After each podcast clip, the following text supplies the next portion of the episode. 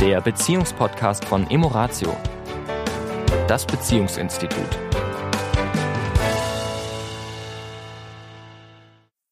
Herzlich willkommen diese Woche. Hier ist die Tanja. und der Sami von Emoratio. Und wir wollen uns heute mit einer, finde ich, sehr spannenden Frage beschäftigen, weil die oft so polarisiert. Und zwar die Frage, wenn ein Paar sagt, also eigentlich sind wir doch nur noch zusammen wegen der Kinder. Und das wird ja oft dann so, also wenn das der Grund ist, dann müssen wir uns doch eigentlich trennen. Ja, nee. Also das sehe ich, weißt du auch, ne, das sehe ich ganz anders. Natürlich gilt es erst einmal nachzuschauen, ähm, was soll diese Aussage denn äh, diese Wirklich zum Ausdruck bringen. Was soll sie zum Ausdruck bringen? Sie ist oft provokativ gemeint. Ja, also das Einzige, was uns noch zusammenhält, zusammenhält, sind die Kinder. Manche sagen auch, ja, so als Paar funktionieren wir ganz gut, aber sonst läuft da nicht mehr viel. Das sind alles Aussagen, da, ist, da steckt natürlich mehr dahinter und ich glaube sie nicht. Und ich äh, möchte auch an der Stelle sagen, auch das hören wir ja manchmal, wir sind gute Freunde. Und das sind alles Und das ist was was Großartiges. Großartiges, ja. Also das ist wirklich, da bin ich, äh, habe ich mich natürlich auch im Laufe des Lebens ein Stück weit verändert, das gebe ich zu, ja. Ich, mm, Im Laufe des Lebens verändert man seine Werte und seine Haltung zu bestimmten Dingen. So Aussagen wie, wir sind nur noch zusammen wegen den Kindern, da darf man mal genauer hinschauen, was ist denn da genau gemeint. Weil man würde damit ja auch die Elternrolle, ja, die man ja auch inne hat als Paar, abwerten. Mhm. Ja. ja, und ich sag mal so, wenn, wenn das gut funktioniert, also ich glaube, um, um nochmal einen kurzen Bogen zu schlagen, warum wir jetzt uns mit dieser Frage beschäftigen wollen, ist ja nochmal deutlich zu machen, dass wir in, in einer Beziehung einfach ganz unterschiedliche Felder miteinander teilen. Also wenn wir Kinder haben, sind wir Eltern wenn wir gemeinsam vielleicht, ja, wir- leben ja zusammen, ne? Also wir sind gemeinsam ein Haushalt, der irgendwie organisiert werden muss. Ja, wenn äh, Vertrauen da ist, dann sind wir eben auch Freunde. Ja, das heißt, wenn ich auch mal in Not bin, weiß ich, der Partner ist an meiner Seite und unterstützt mich auch und hilft mir auch. Ich bin immer noch, das sollte es sein, und da ist ja oft so ein bisschen die Krux, ein Individuum. Also wie sorge ich auch für mein eigenes Glück und meine eigene Zufriedenheit jenseits von Beziehung? Wo fülle ich meine Akkus? Weil je voller meine Akkus, umso ein größeres Geschenk bin ich für die Beziehung und zwar in jeglichen Rollen. Ja, dann gibt es natürlich das Liebespaar, das Sexualpaar. Ja, das sind ja oft so ein bisschen die Diskrepanzen, ne, wo dann Paare kommen und sagen, hier eben, wir funktionieren in diesen anderen Rollen, aber hier nicht mehr so. Da gibt es natürlich dann einen Ansatz. Aber worum es uns in dem Podcast ja geht, ist, wenn ihr in eurer Beziehung sagen könnt, wir sind Freunde, wir funktionieren, wir sind gute Eltern, dann klopft euch bitte mal auf die Schultern und sagt, wie großartig ist das denn? Übrigens auch das, ähm, ich nicht, dass ich jetzt sage, wir leben in einer besseren Zeit als früher oder umgekehrt. Wir leben heute in einer schlechteren Zeit als früher, was auch immer früher jetzt war. Früher war das der Grund einer Beziehung, ja, also Eltern zu sein, Freunde zu sein, Sich zu unterstützen, sich gegenseitig äh, zu unterstützen, zu überleben. zu überleben, ja, zu überleben im Sinne von natürlich jetzt in unserem Kulturkreis, in unserem Bereich hier in, in, in, in einem gewissen Wohlstand zu leben. Also Wohlstand meine ich jetzt nicht negativ in Dekadenz, sondern dass wir Dass uns da- gut dass geht, es wir ein gut- warmes Dach über dem Kopf dass haben. wir uns nicht Sorgen machen müssen, dass wir vielleicht auf der Straße landen, wie auch immer. Ja, und das waren früher Gründe, auch Gründe, warum ein Paar zusammengekommen ist. Das mit der Liebe und der romantischen Liebe kam ja erst sehr, sehr viel später. Und wir haben sie ein Stück weit sehr, sehr hoch gehängt, also diese romantische Liebe. Ich bin auch ein großer Fan davon, also ich, äh, von äh, liebevoll miteinander zu sein, sich zu verlieben. Kompli- Komplimente. Äh, Komplimente zu machen. Schmetterlinge im Bauch. Ich habe teilweise immer noch nach 34 Jahren manchmal richtig Schmetterlinge. Also ich ähm, bin total verliebt manchmal in die. In wen?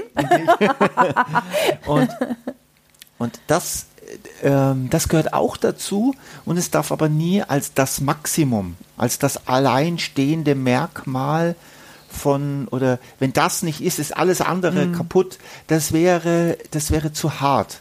Und wir müssen aufpassen, dass wir eine gute Balance zwischen diesen Feldern, die du gerade genannt hast, dass wir eine gute Balance hinbekommen. Ja. ja. Und das ist eine Arbeit tatsächlich. Ja, ja. Und auch die Liebe, ja, dass eben die Liebesbeziehung schon auch wieder einen Fokus bekommt, wenn eben wir merken, der Alltag frisst uns auf und das ist, ne, also wir funktionieren eben in diesen vielen Bereichen. Und dann geht's aber in dieser, in dieser Liebe eben nicht um dieses immer wieder verliebt sein, mhm. ja, sondern wirklich eine, eine, eine wohlwollende, zugewandte Verbundenheit, dass ich einfach wirklich in meinem Gegenüber den Menschen auch sehe, mhm. ja, mhm. nicht nur den Mann oder die Frau, sondern ja, die manchmal werde ich ein bisschen pathetisch, diese Seele, mit der ich da durchs Leben gehe, ja, ja, ja. und äh, und ähm, das manchmal wieder in den Fokus zu holen, was eben manchmal hilft, diese Romantik, ja, äh, ein bisschen zu im Positiven zu entzaubern. Ja. Ja, weil sie eben auch Druck macht. Ja, sagt, oh Gott, ja, alle anderen da draußen, ja, die rennen nach 30 Jahren immer noch völlig verliebt und mit rosa-roter Brille. Nein, ich meine, die meisten wissen, dass das eben nicht der Realität entspricht. Und es gibt einen Weg zu einer sehr tiefen, verbundenen Liebe. Wenn ich dir so zuhöre, dann ähm, und so das abgleiche mit, mit meiner Beziehung zu dir, aber auch mit den vielen, vielen, vielen Paaren und Männern, jetzt spreche ich mal aus der Männerbrille heraus, die Sehnsucht nach dem Früher, also die Sehnsucht nach der Anfangszeit vor, vor Kinder und vor eingefahrener Strukturen, äh, will ich sagen. Alltag. Und, Alltag, mm, ne? So mm. diese Sehnsucht nach Ausbrechen, mm. die erlebe ich auch bei, auch bei Frauen ein bisschen weniger. Also da herrscht oft aus meiner Sicht ein größerer Pragmatismus, Realismus, ich weiß es nicht. Bei den Männern habe ich oft das Gefühl, sie sehen sich nach neu, nach. Ich glaube, es hat natürlich mhm. schon auch was mit der sexuellen Energie zu tun. Ja. Ja, das können wir vielleicht auch in einem Podcast nochmal wirklich aufgreifen, dass mhm. auch also zumindest unsere Erfahrung die ist, ja, dass ab einem gewissen Alter da eben die Bedürfnisse schon auch ein Stück auseinandergehen mhm. und die Frage schon mal interessant ist, wie schaffen es Paare, mhm. ja, diesen doch vielfach normalen Entwicklungsprozess ja. doch wieder in, in gute Bahnen zu lenken oder dass es eben nicht in der Trennung enden muss oder in einem permanent miteinander unzufrieden sein. Also das und das da da, das hat aus meiner Sicht jetzt mal so als, als Schnelllösung, mhm. ja, hat es zwei Aspekte. Erstens mal nicht die, also das Erhöhen der, der romantischen Liebe, des ausgelassenen sexuellen. Der Leidenschaft. Der Leidenschaft, genau, die, nicht die erhöhen, also nicht, bitte nicht jetzt löschen, ja. aber auch nicht erhöhen. Sie darf da sein. Sie darf ein Teil von unserer Beziehung sein. Da bin ich ganz klar die darf ein Teil von unserer Beziehung sein. Also nicht das Erhöhen dessen mhm. und auch nicht das Erniedrigen des anderen, sozusagen, wenn wir im Alltag gut funktionieren, wenn wir gute Eltern sind, wenn wir Freunde sind, was äh, Freunde, Freundschaft ist äh, ein ganz hohes Gut. Ein ganz hohes Gut. Das bitte nicht runterdrücken. Und äh, so entsteht tatsächlich ein, in der Waage ein Ungleichgewicht. Ja, und dann werden wir unglücklich, weil das sich so natürlich nicht verbinden lässt. Mhm. Wir dürfen diese Waage wieder ins Gleichgewicht bringen. Das heißt, diese Dinge sind wertvoll, die sind toll, die bedeuten auch, das ist auch eine Form von Liebe, ist eine Liebessprache. Also wir sprechen über das Tun, über das Miteinander tun, ähm, sprechen wir auch Liebe. Und das andere ist auch ein Teil. Mhm. Bin ich auch, ja. Nur nicht dieses, ist, mir kommt, es, mir kommt mhm. es ein bisschen vor, als würden wir das ins Ungleichgewicht ja, bringen. Weil wir Menschen halt vielleicht zum Abschluss noch dazu neigen, halt das, was vielleicht gut funktioniert und ne, das, was so da ist, mhm. ja, so dieses Selbstverständliche mhm. äh, aus dem Blick zu verlieren und manchmal auch direkt so ein bisschen abzuwerten. Mhm. Ne, und das, was nicht da ist, so als Mangel eben zu, wie du sagst, so zu überhöhen. Ja. Ja, und das einfach wieder in eine gute Relation zu bringen, zu gucken, was läuft denn schon richtig gut. Ja, wo, ich mein, wofür bin ich dankbar in der Beziehung? Ja. Was, was ist bei uns schön?